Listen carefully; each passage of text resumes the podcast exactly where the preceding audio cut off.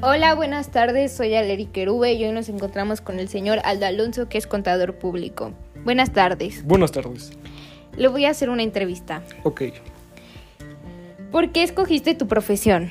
Porque en esa época estábamos de una crisis económica muy fuerte y pensé que estudiar contaduría podría ayudar a los empresarios a salir de sus problemas financieros. ¿Fue lo que quisiste? Este, al principio sí era lo que esperaba, pero al pasar el tiempo con los malos gobiernos que no dejan crecer los empresarios, creo que me hubiera gustado estudiar otra carrera. ¿Aproximadamente cuánto ganas al mes? Mm, pues puede ser variable según mis clientes si pagan o no sus honorarios. ¿Cuántos clientes has tenido a lo largo de tu profesión? Este, he llegado a tener hasta 50 clientes en el despacho. ¿Cuál es la finalidad esencial de la contabilidad? Eh, la finalidad principal es la correcta administración de los recursos financieros, materiales y humanos en una empresa. ¿Posee alguna certificación o estudio adicional? Sí, aparte de la licenciatura en Contaduría Pública, tengo maestría en Administración con especialidad en Ingeniería Financiera. ¿Cuál consideras que es el mayor desafío que, enfrentas, que enfrenta la profesión de contabilidad hoy en día?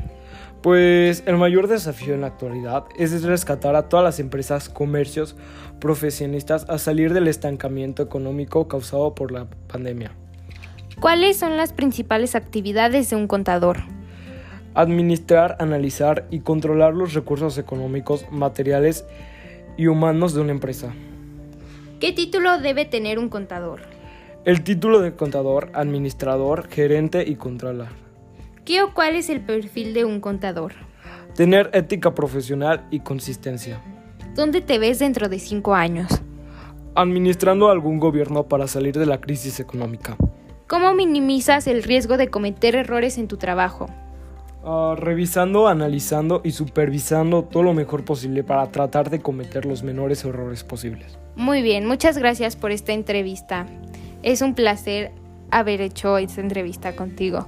Muchas gracias igualmente.